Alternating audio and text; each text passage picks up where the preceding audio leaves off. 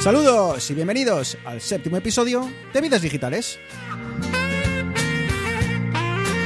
Un podcast donde tres amigos hablaremos de tecnología, de gadgets, de gaming, de Apple, de Android, de Windows, de Mac. Somos geeks y hablamos de lo que nos gusta.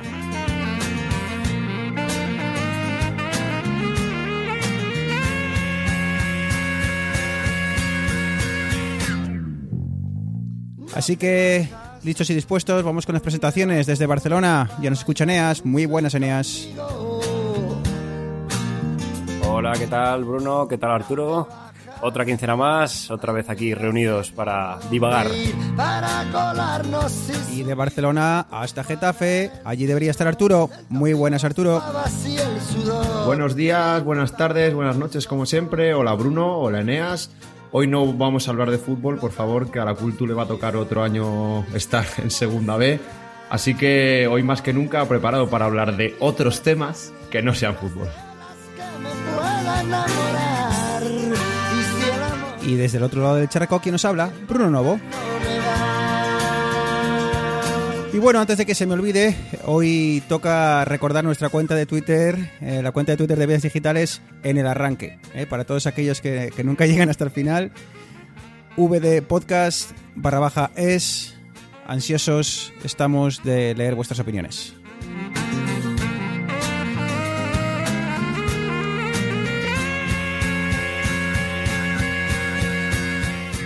Y bueno, chicos, antes de arrancar, si me gustaría, eso sí, mandar un saludillo a un oyente que nos ha dado un susto este fin de semana, ¿eh? nuestro amigo Oscar.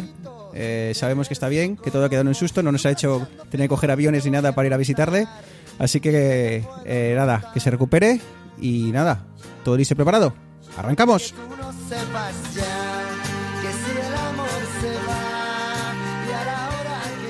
Y como viene siendo habitual, arrancamos con, con, novedades y hoy las novedades pues vienen más relacionadas con presentaciones. Y es que los grandes del mundo tecnológico cuando se acerca el verano, cuando se acerca junio es cuando empiezan a, presentar ante el mundo eh, pues bueno todo lo que preparan de cara a, a este 2019 eh, hemos tenido a Google hemos tenido a Facebook hemos tenido a Microsoft y en apenas eh, tres semanitas o así eh, tendremos a, Apple. Así que preparándonos para o de cara antes de que, de que llegue la presentación de Apple nos apetecía un poco, pues bueno, pues charlar un ratillo sobre, sobre lo que han presentado los, los tres grandes. Y quizá por ser el, el, lo más cercano, eh, la Google I.O. Chicos, Eneas, Arturo, muchas novedades. No sé si lo seguisteis, eh, lo seguisteis en directo. A mí se me hizo un poco larga, pero no sé. Eh, ¿Lo seguisteis con atención? Yo no lo, no lo pude ver en directo, pero sí que luego estuve leyendo un poco y viendo estos típicos vídeos de resumen en 10 minutos de lo más importante. Y la verdad es que me ha sorprendido para bien. O sea, bien es cierto que en Google tampoco es una, un ecosistema, Android en general, un ecosistema con el que esté demasiado relacionado últimamente, pero sí que cosas muy interesantes cosas que creo que apuntan a, una tecnología que a la larga Google está trabajando mucho para tener este ecosistema eh, en torno a móviles, experiencia de usuario en, en, ordenador y demás. Y bueno, como ya comentaremos ahora, cosas, cosas muy interesantes. Sí, yo tampoco suelo seguirlo, la verdad, porque, bueno, no es tanto como la parte de, por ejemplo, de Apple, que sí que me veo la keynote inaugural y demás, y luego veo ponencias, sino como dice Neas, al final durante los días que, en los que se celebra, pff, todos los artículos que leo, el 90% se refieren a ella. Y como dice Neas, muchas cosas muy interesantes. No, aunque lo dudéis, eh, no es solo mi vida es Apple. También me fijo ¡Energía! en los demás y sobre todo en los que están haciendo cosas interesantes. Pero bueno, no quiero hacer ningún spoiler otra vez, así que vamos, vamos a ir por orden, Bruno. Bueno, pues empezamos por lo que, porque ya casi se nos olvida que Google es un, es, eh, o, como mejor le conocemos es por su buscador, ¿no? Y, y parece, Arturo, que, que arranca con, con, novedades en lo que es la propia interfaz de, de búsquedas. Sí, aquí, a ver, yo voy a decir que he intentado muchas veces quitarme el buscador de Google y es imposible. O sea, es el mejor, pero de largo. O sea, poco tiene que. O sea, poco margen de mejora tiene, pero aún así sí que han sabido darle, darle una nueva, un nuevo aspecto primero, como has comentado. Cambiando un poco la forma de mostrar la información. Que yo ahí sí que podría criticarle porque nunca me ha parecido demasiado intuitivo, sino Google me parece que se centra mucho en lo que es y en mostrar mucha información, pero yo creo que no la filtra de forma correcta. Y luego también eh, los podcasts, que por cierto, un poco de promoción, ya podéis acceder al podcast de vidas digitales desde el buscador de Google. Y otro punto que es la realidad aumentada, que te permite ver en el navegador objetos que luego puedes colocar en una superficie en algún sitio para ver cómo quedarían. Esto le han dado mucho bombo y yo he flipado porque es que eso lo ha sacado Apple hace un puñetero año. Ha sacado esto mismo y ahora parece que han reinventado la rueda. No sé qué opinaréis. Bueno, pero claro, todo esto depende, Eneas, porque eh, Google lo usamos todos y en, múltiples plataformas. Entonces, quizá eh, eh, si, esta realidad aumentada es, es llevada al, navegador de por sí sin, tener que utilizar una aplicación específica de, Android, si es así como lo proyectan, va a ser como la realidad aumentada llevada al público en general, ¿verdad?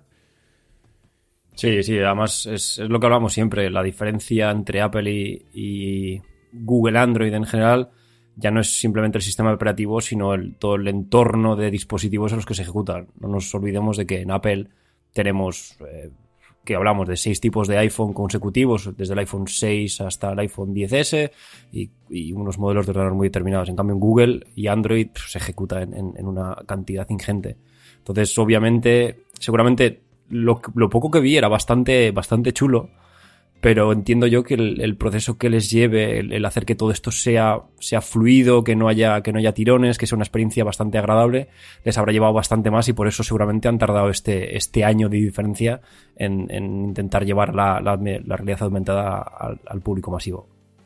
Apple en su día el tema este de la realidad aumentada lo sacó en Safari y era compatible, creo, con desde el iPhone 6S. Y algo así, ¿no? era utilizado para tiendas y demás, ¿no, eh, Arturo? Para que te pudieses ver eh, pues una zapatilla que comprases o una camisa o un mueble que comprases, algo así. Me, recuerdo que alguna, algún ejemplo creo que vi en su momento. Sí, la, la IKEA tenía una aplicación de, aumentar, de realidad aumentada para, para iPhone que podías poner muebles en tu casa esto en lugar de ser la parte de Apple del navegador, en lugar de ser una aplicación algo programado, eran unos modelos 3D, ¿vale? Que podías hacer con cualquier editor 3D y que te generaban eso y lo que hacía Safari, lo que en este caso me imagino que lo de Google sea muy parecido, es poder ver con la cámara el entorno y colocarte esa maqueta, digamos, 3D, bien con sus luces, con sus sombras y con sus cosillas, su detección de planos y todo, en, el sitio. Lo que no sé es eh, si era compatible con todos los móviles Android o todavía tendremos que esperar? Ya veremos, porque iba a ser interesante, porque veremos, en el ejemplo salía una, pues la, clásica, creo que era una chica, una niña estudiando y, tal, y buscaba pues información sobre los músculos, y entonces eh, le salía una, bueno, pues un gráfico en 3D muy, muy, muy guapo, en el cual podía ver cómo se movían los músculos, incluso pues con realidad aumentada verlo sobre su propio escritorio. Veremos a ver, porque no sé si será eh, Google quien lo haga, si podrán ser eh, terceros, los que, los que hagan esos gráficos. Veremos a ver, veremos cómo se implementa. Y una de las cosas que más me llamó la atención, Eneas, fue el asistente de Google. Si ya de por sí eh, el asistente de Google estamos de acuerdo en que está a años luz de Siri, lo que vimos el otro día fue como, vamos, eh, bye bye Siri. Sí, es, es, es sorprendente como como dos empresas que a priori están tan igualadas en, tantos aspectos pueden tener esta diferencia tan abismal. El, asistente Google es, sin duda alguna, como dices, lo mejor del mercado a nivel de, facilidad de uso, de, interacción con, con mogollón de, dispositivos. Seguramente Alexa esté parecida. y luego, perdón, el, el, golpe de efecto que ha tenido para mí también ha sido el, el Next, el, hub este nuevo que han presentado, esta pantalla con, con altavoces y demás, que añade otro, otro nivel más a la interacción que teníamos con, el asistente Google. Ya no solamente es el Google Home Mini o el Google Home Max, sino que ya tenemos una pantalla como, como había con el, con el dispositivo el año pasado, pero que ahora ya utiliza las cámaras para ver cuando mueve los brazos, para pausar, para... Yo creo que, que están, están bastante bien enfocados para, para convertirse en, en, el principal jugador o el principal eh, representante de, la, de la domótica que interactúa de forma bastante sencilla con, el usuario final. En este punto sí está claro que, de hecho, yo no he, probado Alexa, ¿vale? Pero sí que he oído en, opiniones de gente que sería todavía más capaz que el de, el de Google. Pero la diferencia, yo creo que ya lo hemos hablado otras veces. Primero, que la inteligencia de Alexa y de, y de Google residen en la nube y la inteligencia de Siri reside en el propio dispositivo. Y aquí es donde Google ha cambiado, ¿vale? Y no ha salido en muchos medios, ha salido solo en muy especializados. Y Google ha dicho que esta vez ha metido la inteligencia de Google, o sea, del asistente, en los propios teléfonos. Lo que no sé es, me imagino que solo esté en los topes de gama y en los últimos, y no sé si solo en Pixel. Esa, esa es mi duda. Lo que pasa es que, bueno, está claro, Google ya recopiló todos los datos que quiso y más en su nube, creó modelos de aprendizaje automático y todo lo que hay que hacer, y ahora los ha bajado, los ha bajado al dispositivo. Sí, una de las cosas que destacaban es que habían conseguido eh, meter todo el motor de, pues bueno, de, del asistente, todo lo que hasta ahora hacían en, un, en, el, en, el, en la nube, creo que lo habían comprimido en, no sé si era una giga y media o media giga, no, no recuerdo, pero vamos, por debajo de las dos gigas habían conseguido eh, meter ese motor que es capaz de darte, de, darte la, asistencia que antes todo se hacía en la nube, pues ahora mucho de ello se va a hacer en el propio dispositivo y destacaban que iba a funcionar incluso con, con los eh, dispositivos más, eh, más, bueno, pues de gama baja. Aquí, solo, por poner un apunte, lo bueno que tenía Google de la nube era que podría, eh, digamos que su inteligencia aprendía de todos los usuarios que la usaban, ¿vale? Y se iba nutriendo. Y eso lo que han hecho ahora es bajarlo al propio dispositivo. ¿Qué ha hecho Apple y qué cambiará Apple? Apple lo ha hecho al revés. Eh, la inteligencia de Apple estaba en el dispositivo, aprendía únicamente del usuario y el problema era que no se podía coordinar. Se comenta que el siguiente avance en este caso de Apple es como al revés que lo está haciendo Google lo que va a hacer es poder coordinar, digamos, en la nube los aprendizajes para que un mismo, un mismo sistema aprenda de, todos. Al final, distintos enfoques, mucho mejor, competencia, significa que todos avanzan, así que el que gana es el usuario. Sí, sí, sin duda el asistente para el hogar habrá, habrá que seguirlo de cerca. Es como, como decía Neas, cómo combina la imagen con, con el, reconoce, te reconoce junto con la cámara y con el micrófono, es capaz de reconocer usuarios.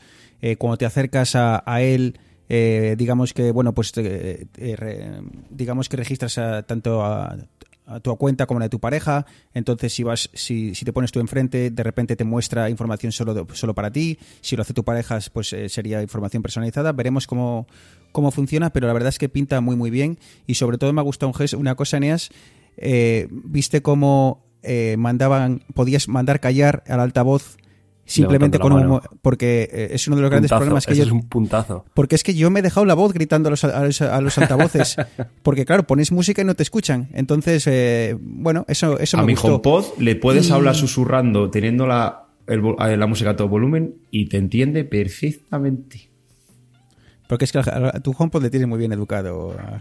Me trato de usted. Eh, y, parece, Eneas, que luego hablaremos de Facebook, pero parece que la, palabra de este año es privacidad. Eh, y, Google, una empresa que conocida por el, uso de los datos para, su, negocio, eh, apuesta hoy por, privacidad llevada al máximo extremo. Sí, ¿quién, quién lo diría, no? Que, es, como tú dices, esta compañía que se, ha hecho rica a base de vender nuestra información para publicidad, de, saber dónde compramos, dónde vamos, qué vemos, qué comemos, qué, etcétera. Ahora, ahora tanto ella como, como sorprendentemente hasta Facebook están haciendo tanto hincapié en estos últimos tiempos en la privacidad, privacidad han, anunciado el modo incógnito en Google Maps. Eh, en teoría, en teoría, nadie sabrá eh, dónde estás buscando las direcciones, a dónde quieres ir.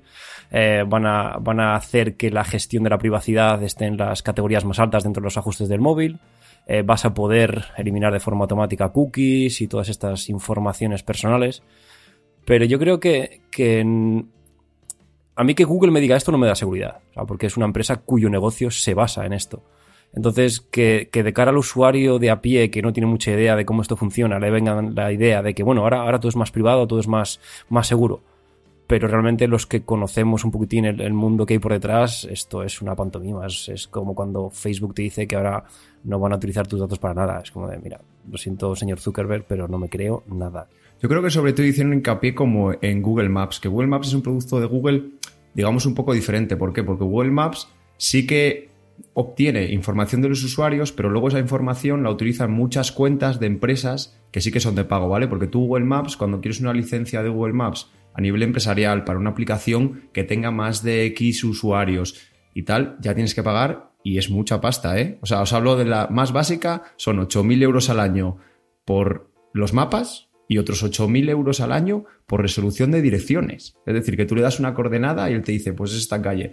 O sea, son licencias muy gordas que en este caso ellos han hablado de que Google Maps que los no se va a saber dónde está el usuario, los datos se van a juntar de manera que se puede generalizar, pero luego no se puede ir hacia atrás y ver lo de cada usuario, pero es normal porque están enriqueciendo un producto que luego ellos a las empresas sí que se lo venden. La otra parte de servir publicidad, que es el 90% del negocio de Google, necesita esos datos. Es que, ¿cómo lo vas a creer si es como decir, no, yo no te voy a cobrar dinero, ya, entonces, ¿por qué eres una empresa y cómo vas a ganar dinero si no me lo vas a cobrar? Es que no tiene mucho sentido. Veremos a ver qué van y a ver si se materializan todas estas cosas que, están anunciando.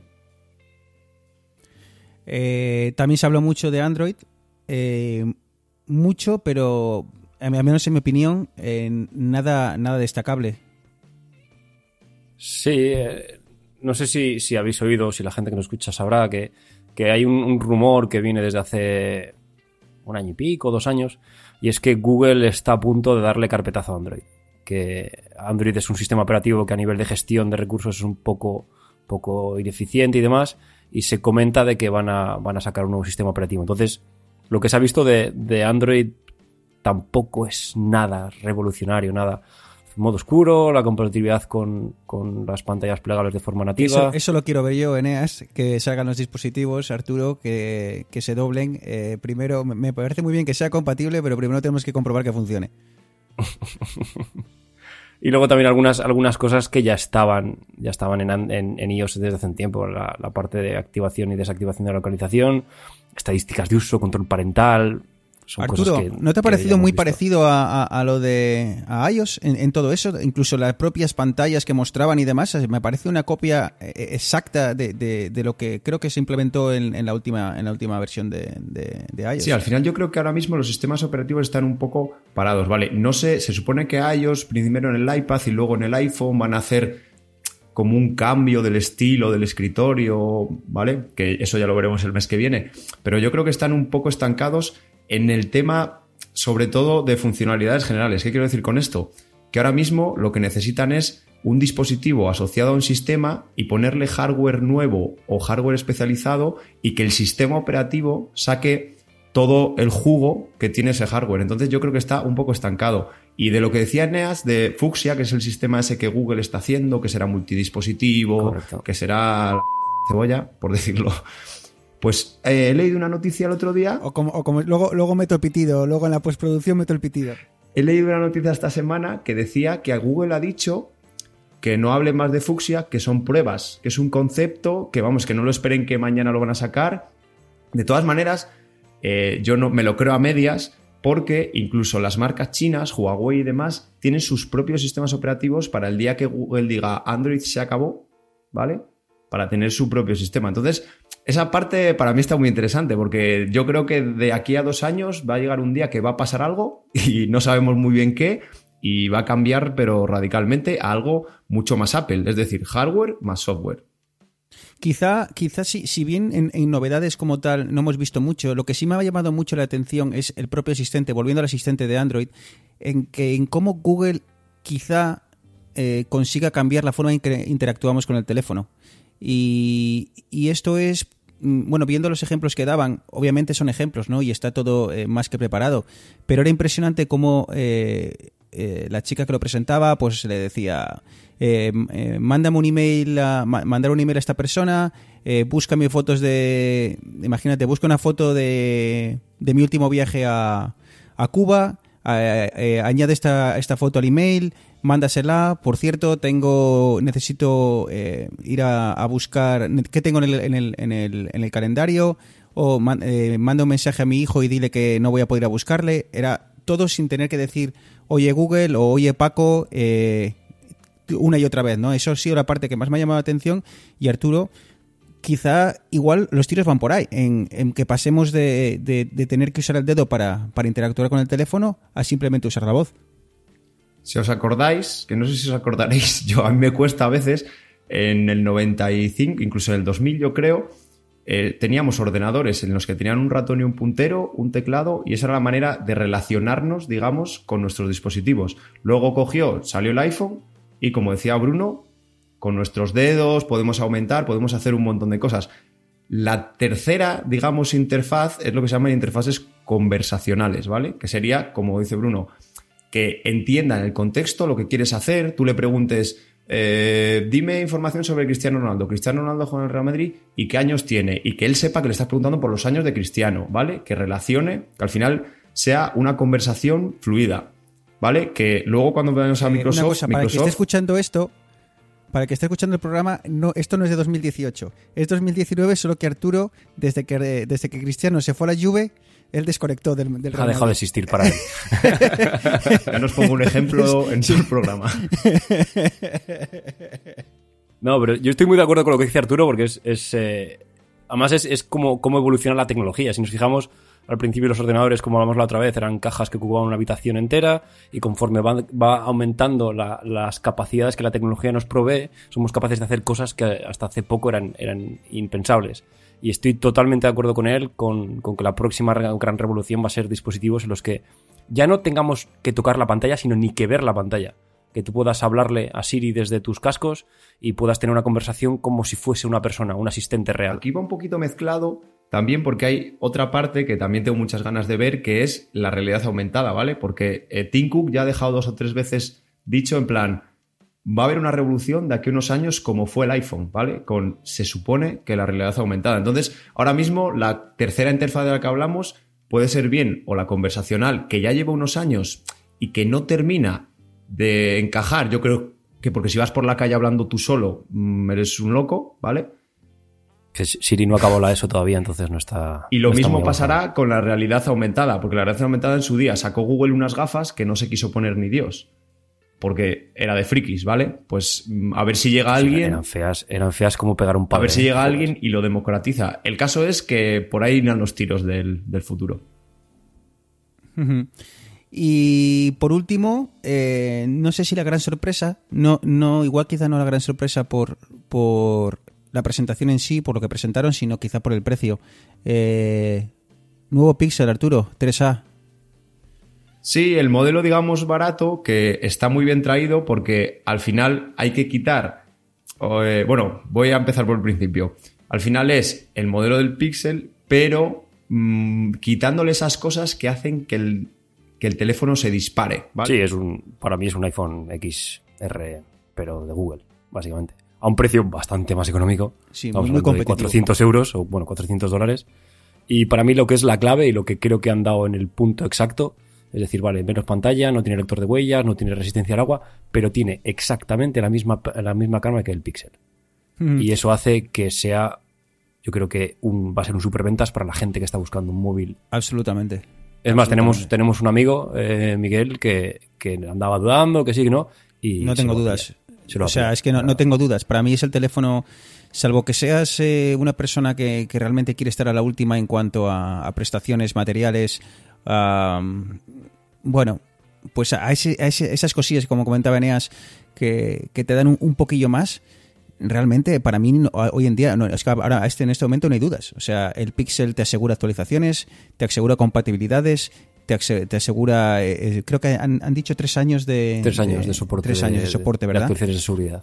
Tre- eh, 400, ¿qué será en España? 450 o 420 eh, euros Ah, más igual o menos. hacen la conversión 1-1 y de 3,99 dólares bajará a 3,99 euros. Ah. bajará, subirá al cambio, pero Pues sí, pierdes eh, carga inalámbrica o, bueno, pues sigues teniendo el lector de huellas. Eh, oye, a mí me parece que si alguien me pregunta hoy en día, me quiero comprar un Android, yo lo voy a tener claro. Pixel 3A me gusta y no sé. Arturo, no te, no te veo a ti comprándotelo, pero, pero quizás sí recomendándolo. Yo creo que se han dado cuenta, como en su día hizo Apple, de que no todo el mundo necesita un móvil de 1000 euros. No todo el mundo necesita el tope de gama. Es como en el XR. El XR, yo, a la gente que quiere iOS al 98%, le puedo decir que con XR le vale. Y es que incluso a mí que soy un friki, cuando vaya a valorarlo, ya lo dije en su día, lo valoraría. Y es que comprarse un teléfono que tiene 80.000 cosas, si no es realmente para currar o para incluso un fotógrafo semiprofesional, si fuera a cambiarlo, pues todavía gástate 2.000 euros en un móvil. Pero es que si no vas a aprovechar la cámara, si no vas a aprovechar la mayoría de las funciones que tiene, es tontería gastarte esa pasta, cuando ahora, por ejemplo, la gama media ya tiene una duración más alta, porque antes decías, no, gama alta, que así estoy tres o cuatro años con el mismo móvil. No, ahora eso te lo da la gama media. Y ha sido muy inteligente Google porque eh, la parte que, bueno, que de cara al usuario de a pie eh, normalmente más se, se, valora, no suele ser la cámara. Y aparentemente la cámara de, de, este nuevo 3A es espectacular, así que me parece que, que Google ha dado, ha dado en el clavo. También os digo una cosa, a lo mejor soy yo, ¿eh? pero sí que he oído a más gente decir que las cámaras, ¿vale? Que es lo que, de las cosas que más se valora. Pero es que yo creo que ya hace tres años, cuatro años, que la mayoría de los móviles tope de gama, gama media alta, ya para mí tienen una cámara suficiente. Ya, si quieres una cámara buena, cómprate una reflex, ¿vale? Pero una cámara que sustituya a la compacta que utiliza un fotógrafo ocasional, a mí me parece que ya hace cuatro no, tres, tres años y pico que los buenos móviles tienen una cámara suficiente.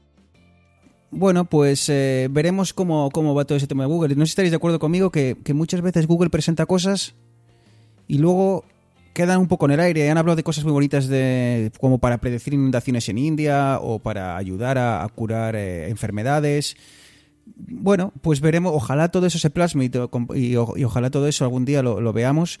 Pero de todo, mi, sensación al terminar esta presentación de Google es que, bueno, veremos cómo, a ver cómo acaba todo y, no sé cuánto de, todo lo que han presentado al final llegará al usuario, al usuario de a pie. Porque, chicos, en una cosa estamos de acuerdo. Mucha presentación de Android, muchas novedades. ¿Cuántos usuarios al fin y al cabo van a recibir estas novedades? ¿O eres usuario de Pixel? Olvídate. O sea, porque, como os digo, mi, último, mi Samsung todavía está para recibir la, actualización del año pasado. O sea que, no sé, veremos a ver. Eh, Microsoft, eh, Arturo Neas, esta presentación quizá se, difiere de las, de las habituales como Google, como la de Apple, porque fue sobre todo muy orientada al mundo empresarial. Sí, yo creo que, Microsoft ha aprendido del castañazo que se dieron con Windows Phone, que, fue un... Como concepto estaba muy bien, porque realmente era muy potente la idea de poder desarrollar aplicaciones independientemente de la plataforma en la que lo fuese a ejecutar, pero bueno, luego se vio que ha sido un, desastre horrible. Entonces, me parece muy bien que Microsoft haya decidido finalmente centrarse en lo que es bueno, que es el sector empresarial, el sector de software, para, para eh, productividad, para gestión masiva de, entornos de, desarrollo de, información. Y la verdad es que me mola bastante, o sea, porque son conceptos un poco, un poco nuevos. El, tema de las HoloLens me flipa, o sea, es algo que me parece un puntazo increíble. También habrá que ver cómo, cómo luego interactuar con ello y cómo desarrollar para ello. Pero sí, sí, la verdad es que en general me gustó bastante lo, que he leído de, la presentación. Sigo sin comprar Cortana, mm, lo siento mucho Microsoft, pero no, no, no, no. O sea, ya, me cuesta, ya me cuesta con Siri, mira que me gusta Apple.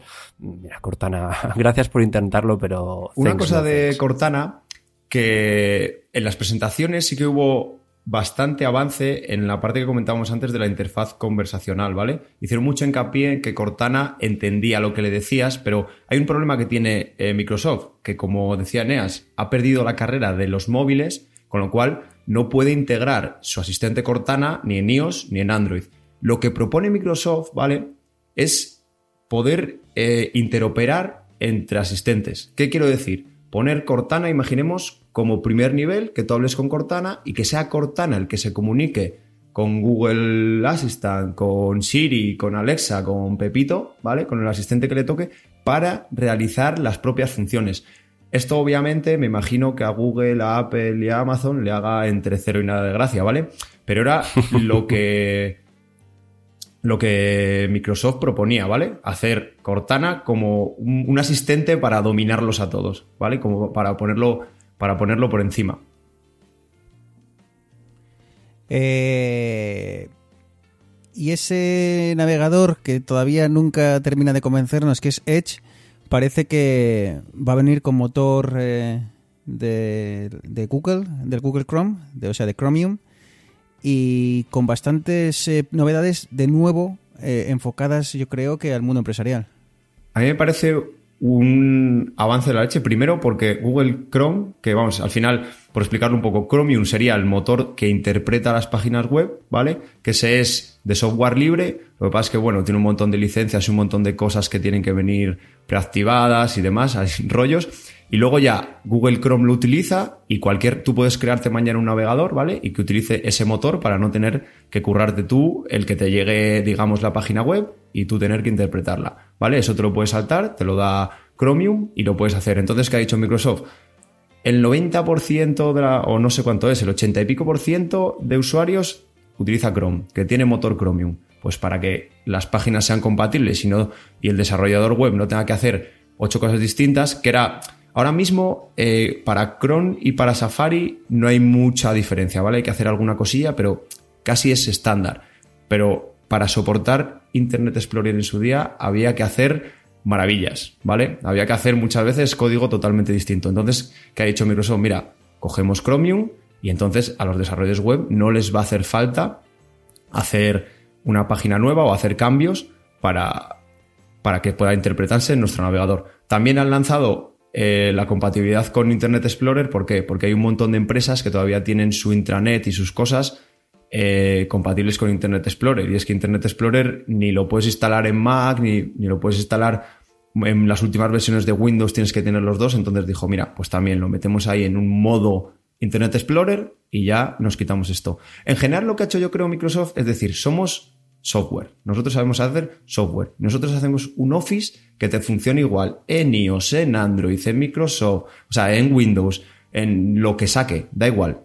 Va a funcionar exactamente en todos los sitios, vas a tener todos los servicios, ¿vale? Y nosotros nos vamos a orientar a servicios. A mí me parece muy buena porque además hace las cosas bastante bien. O sea, programa desde el punto de vista de programación. Eh, hace código común para que funcionen todos, pero luego se adapta mucho a las diferentes interfaces. No sé qué opináis vosotros de Microsoft, ¿os ha parecido bien su movimiento o no? Yo lo uso a nivel empresarial y, por eso me llama la atención, porque por ejemplo han hablado de Teams, que es la aplicación de, mensajería, que ahora va a estar mucho más integrada cada vez más con sus eh, servicios internos. Eh, ¿Compraron Slack? Microsoft no, eh, Slack compró HipChat y, y, ya lo ha absorbido.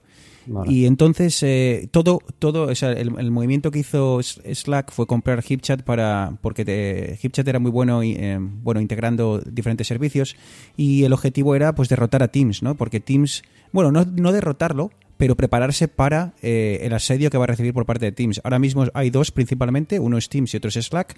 Teams está creciendo mucho, además está muy bien integrado con Microsoft, va a sustituir a Skype for Business o también conocido como Link.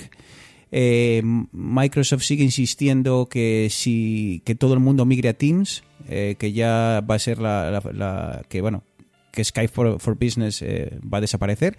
Así que me, voy a echar un vistazo a ello, me gusta y, como digo lo uso a nivel empresarial y, bueno, la verdad es que me gusta los, los, últimos años de, Microsoft y cómo está reorientando la, la compañía. Chicos, tres minutos. El futuro es privado, dice Facebook. Sé que mucha gente no está muy segura de que vayamos en serio por esto, dice Mark Zuckerberg. Así que... No sé si lo creéis o no. A ver, eh, lo que dije antes, no se lo cree ni él. Eh, cuando salió todo este follón del Cambridge Analytica hace como un año y pico, dije, no, no, no, hemos, hemos, hemos aprendido, no, no, esto no os preocupéis, tal y al cabo de tres meses volvía a salir otra vez lo mismo, que otra empresa utilizaba Facebook. Luego resulta que guardaban las contraseñas de la gente, un, fichero masivo de contraseñas en, texto plano, luego resulta que tenía... Eh, yo, sinceramente, yo tengo Facebook básicamente porque me recuerda a los cumpleaños de la gente y tengo una memoria horrible. Entonces, pues cuando no te funciona, que ya lo he quitado también. entonces, sinceramente, el, momento en el que digan, hemos desarrollado esta aplicación que te baja todos los cumpleaños de toda la gente en la que tienes amigos y te los mete en el calendario, borraré Facebook y lo mandaré todo a tomar. Apúntalo, Eneas, porque hay mucha gente que trolea en Facebook. Te pone el cumpleaños dos días antes. Sí. Hoy gente cumple años varias veces al año. Eh, quizás de lo que más ha hablado, eh, Arturo, es de esta fusión de Instagram, de WhatsApp, de Facebook, como que la mensajería, todo va a estar unido y, yo me pregunto, si WhatsApp no está en la nube, si WhatsApp está encriptado punto a punto, ¿cómo va a funcionar? ¿Cómo, cómo es posible que esto funcione con Instagram? ¿Cómo ¿Lo sabe alguien esto? Eso me parece raro. Por ejemplo, yo creo que Facebook habla un poco, yo creo, de, de Instagram que que, por ejemplo, para mí es la red social, no, a lo mejor no que más gente tiene, pero que más gente activa tiene, ¿vale? La mayoría de la gente que conozco que tiene Instagram mete dos o tres fotos al día, ¿vale? Y habla poco. Y de lo que dicen de, de aunar, digamos, todas las obligaciones de mensajería, pues el primer problema que tenemos es el que has comentado tú. WhatsApp no guarda los archivos, ¿vale? Todas las conversaciones quedan en tu teléfono y en el teléfono del, con el que estés hablando y de forma cifrada. Y ese es el principal motivo, eh, principal motivo, Arturo, por el cual eh, no podemos tener WhatsApp en varios dispositivos, porque la copia está en nuestro, en nuestro móvil y se, se acabó. Entonces no sé cómo va a ser posible, Eneas, ¿has, leído algo? ¿Alguien ha, lanzado alguna idea de cómo va a funcionar esto? ¿Hay alguna forma de, de hacerlo funcionar? No tengo, no tengo ni idea. No sé, igual van a cambiar el, funcionamiento de WhatsApp. Entonces van a pegar ese giro que mucha gente les dejaría Les dejarían pañales comparados con Telegram, por ejemplo, porque si ya, ya la gente está un poco mosca, como hablamos, con la privacidad, y ahora de repente dices que no, no, que es que todo va a estar en la nube y va a estar sin... Encima, me parece un follón.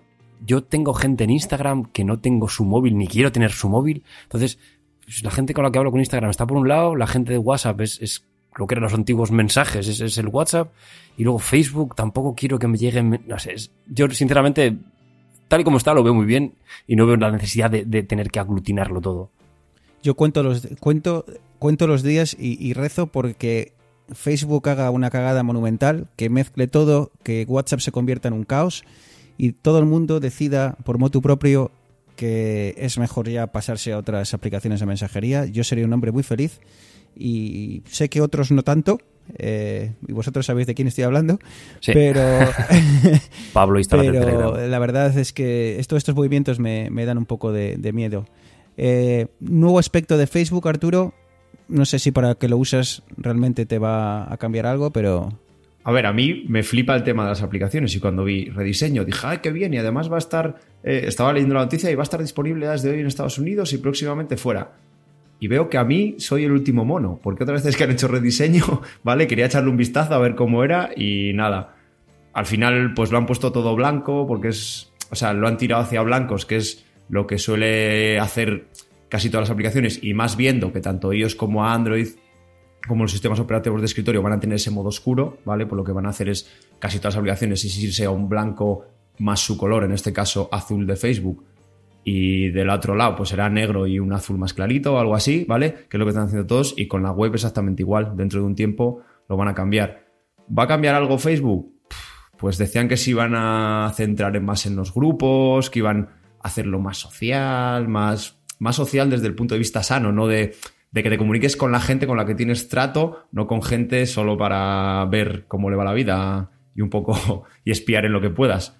Pero bueno, ya veremos. Como bien decís, ojalá haga una cagada WhatsApp y se pase todo el mundo a Telegram. De todos modos, la compañía sigue ganando pasta, mucha pasta, cada vez más pasta.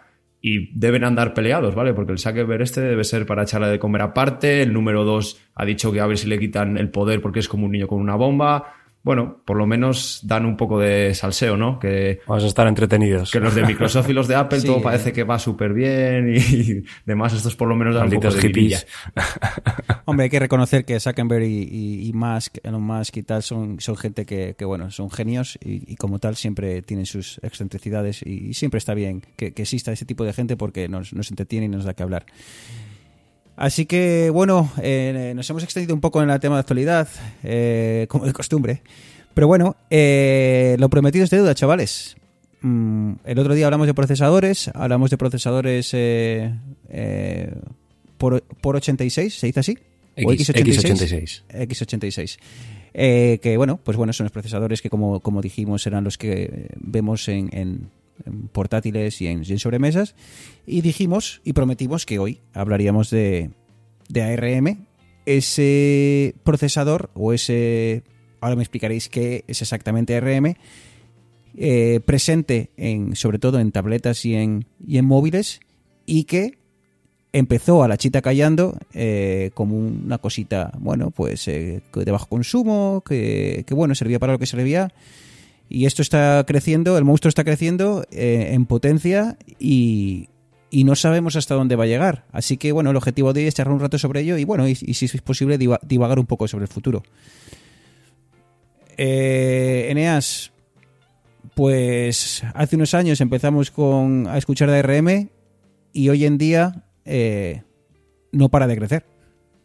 Sí, la verdad es que ARM, de, de, lo que comenzó siendo en los años 80, que era una empresa relativamente pequeña que, que hacía unos eh, procesadores muy limitados, muy, muy de electrónica de nicho, ha pasado en, pues sí, 20, 20 y pico años a ser el, el, no voy a decir el principal, sino casi el único, el único jugador que tenemos al nivel de, de diseño de, de procesadores para, no voy a decir eh, un, un, un, consumo especial, sino para, para, dispositivos un poquitín más que necesitan un poquitín más de eficiencia en, en gestión de, de, consumo de energía.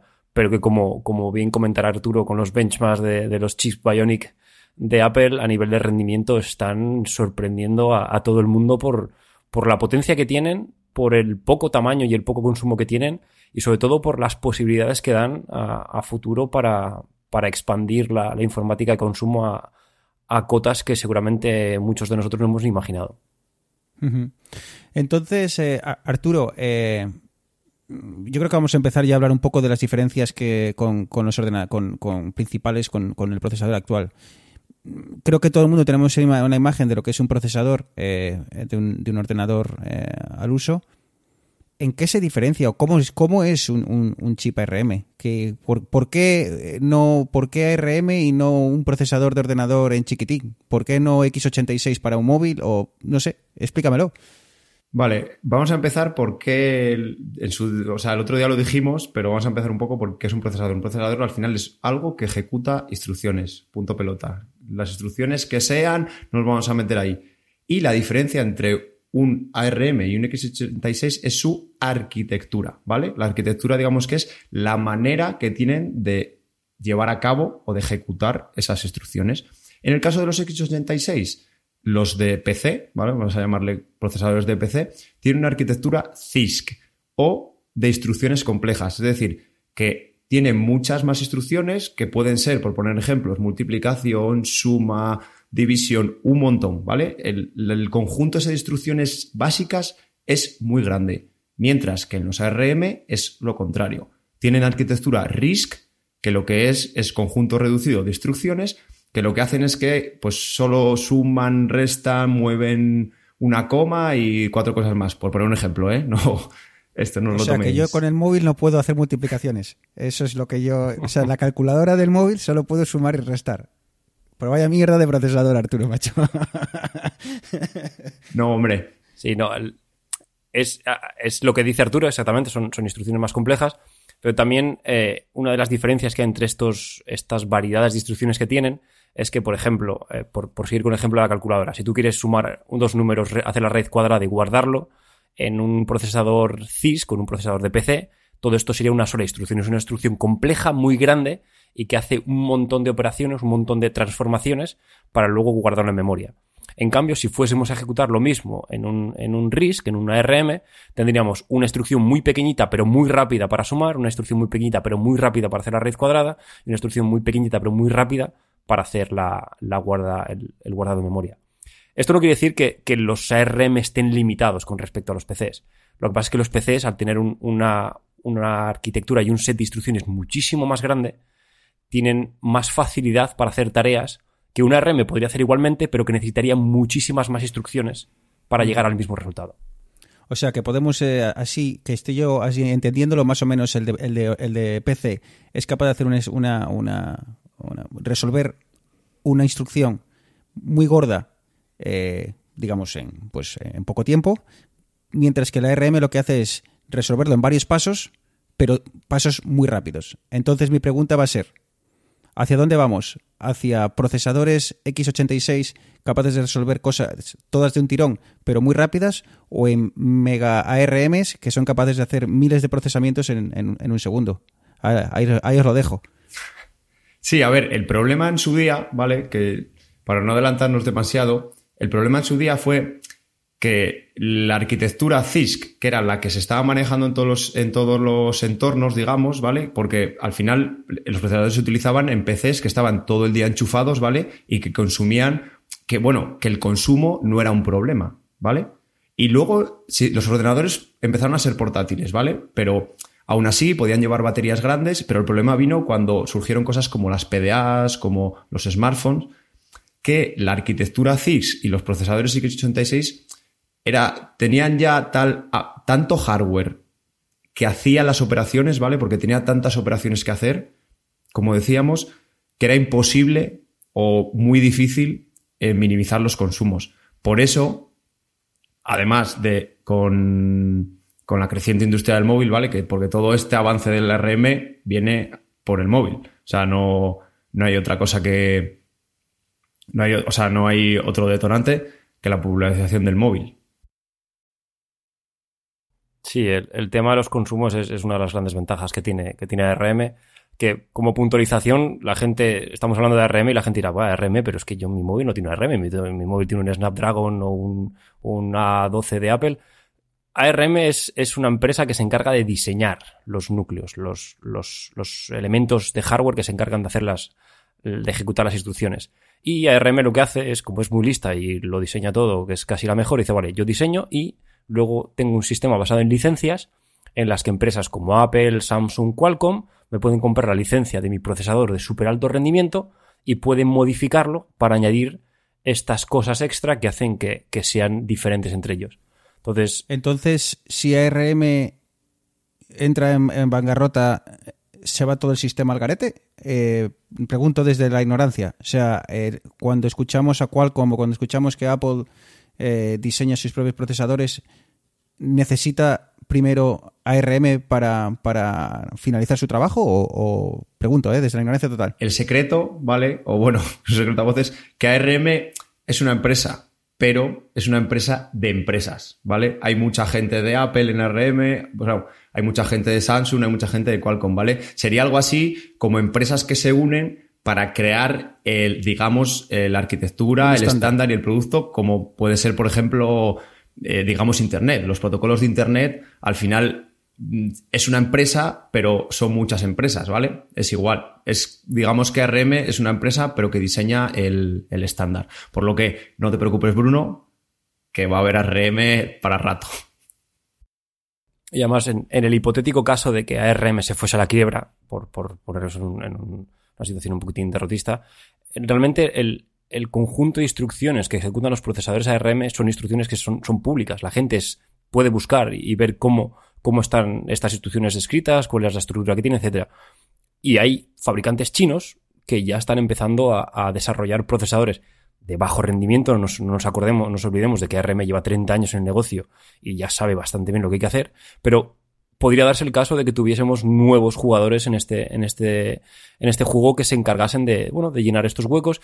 Como todo empezaría con un rendimiento bastante pésimo, pero conforme se fuesen haciendo un poquitín más al desarrollo, se podrían volver otra vez a alcanzar niveles, pues como ahora o incluso más, vamos.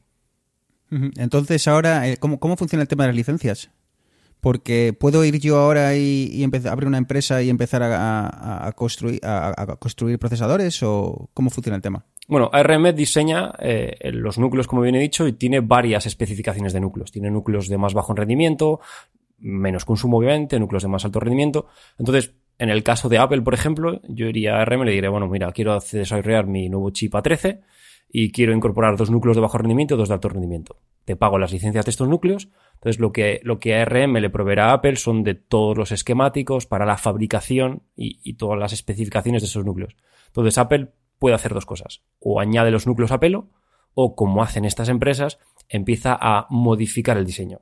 Añadir sus, propios, eh, sus propias IPs para gestión de temperatura, gestión del audio, gestión de almacenamiento, etc. Entonces, Arturo, eh, vemos que ARM crece. Vemos que ARM, bueno, pues eh, empieza a ganar un potencial tremendo. ¿por qué solo lo vemos en terminales móviles y por qué no vemos eh, ordenadores, digamos, voy a decir, de calle con, procesadores eh, ARM? A ver, lo primero que hay que, pensar, ¿vale? Es que la arquitectura ARM a día de hoy, el procesador más potente de ARM mm, no, le, no es igual, o sea, es bastante, bastante más limitado en rendimiento que los procesadores más potentes. Y digo más potentes que los procesadores de ordenador porque el último chip de Apple era más potente que el, el chip básico, el i5, que montaban los MacBook Pro del año anterior. O sea, que es que ya estamos hablando de cosas bastante equiparadas. Y Eneas me dice que no y ahora os va a contar por qué. Yo, sí, yo, yo, yo estoy un poquitín en... No, no estoy del todo de acuerdo contigo porque es que son plataformas diferentes. O sea, es que eh, no puedes comparar el rendimiento de un dispositivo en iOS con un dispositivo en Windows porque en Windows yo puedo hacer 10.000 millones más de cosas que en iOS no puedo hacer.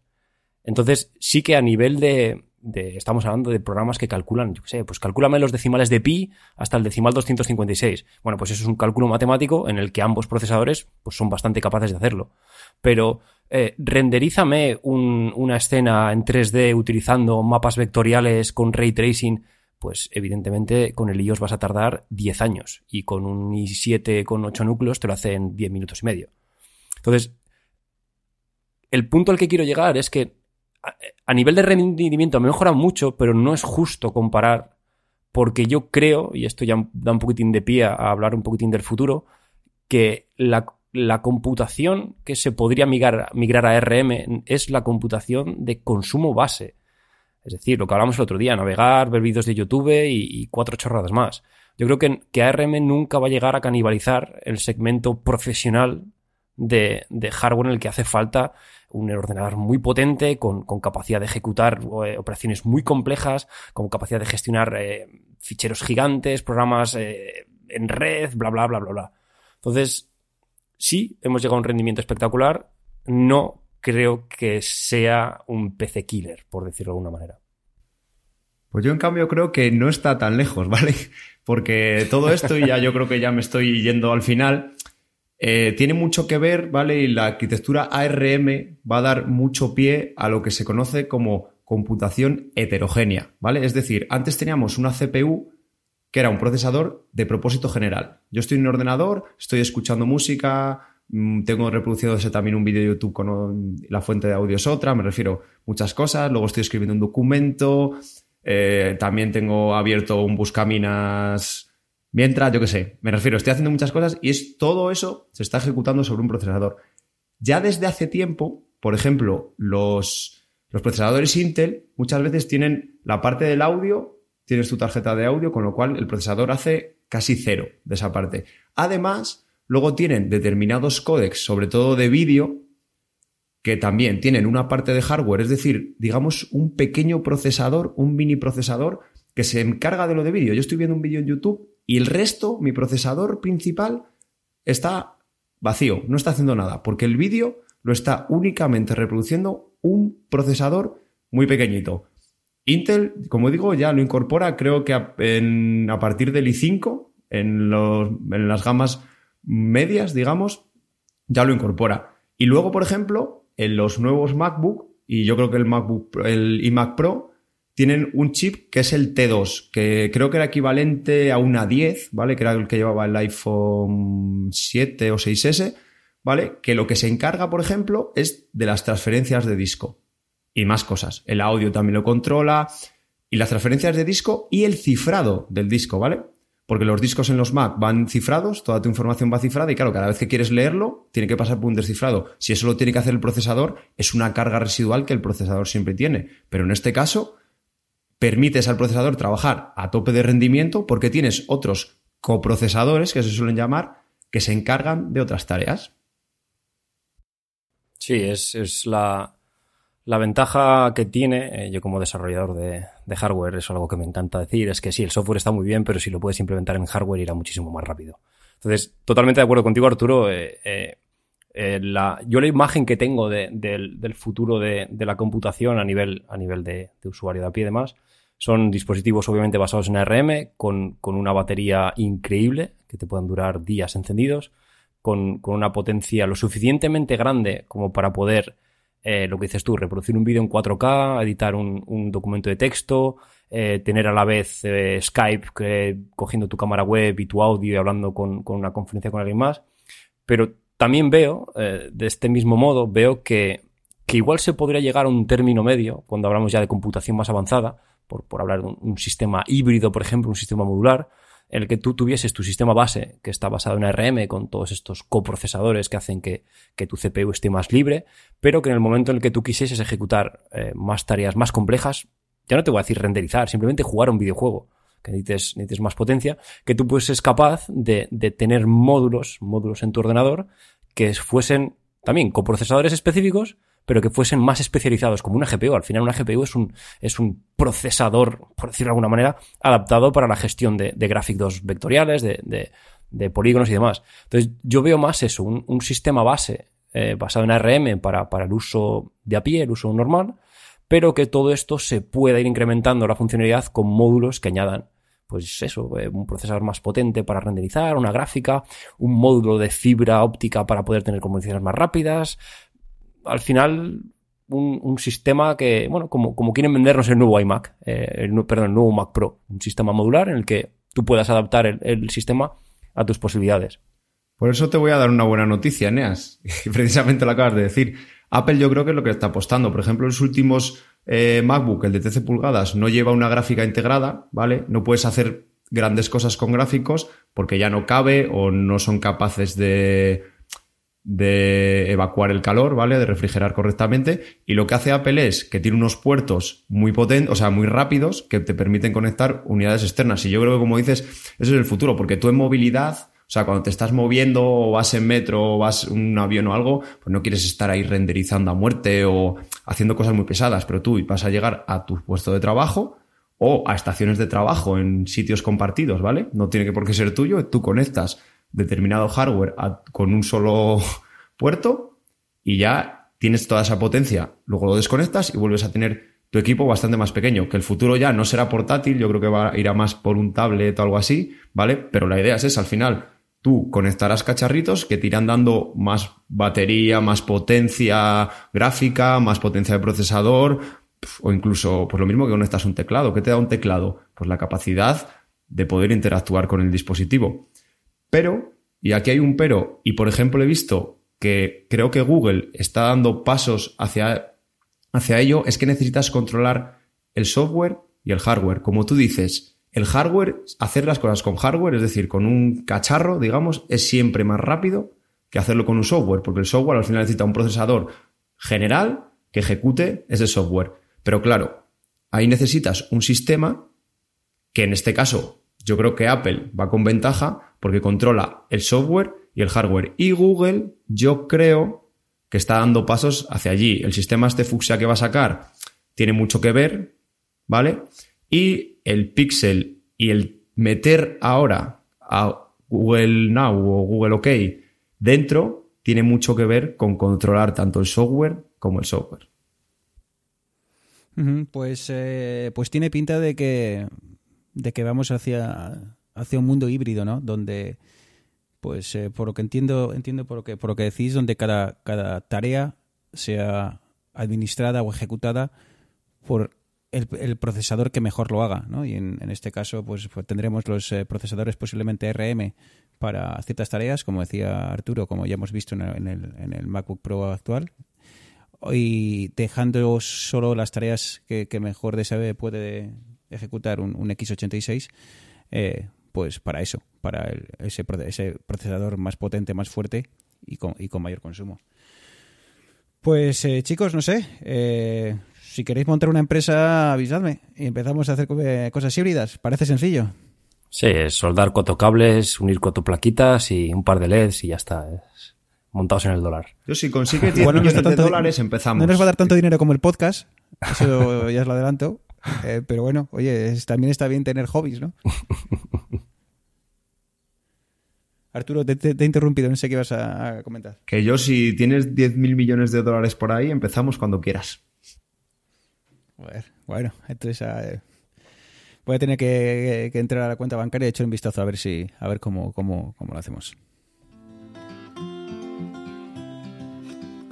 Pues chicos, por mi reloj más o menos estamos en la hora, así que estoy orgulloso porque creo que no era fácil eh, hablar de tanto eh, eh, en, tan poco tiempo.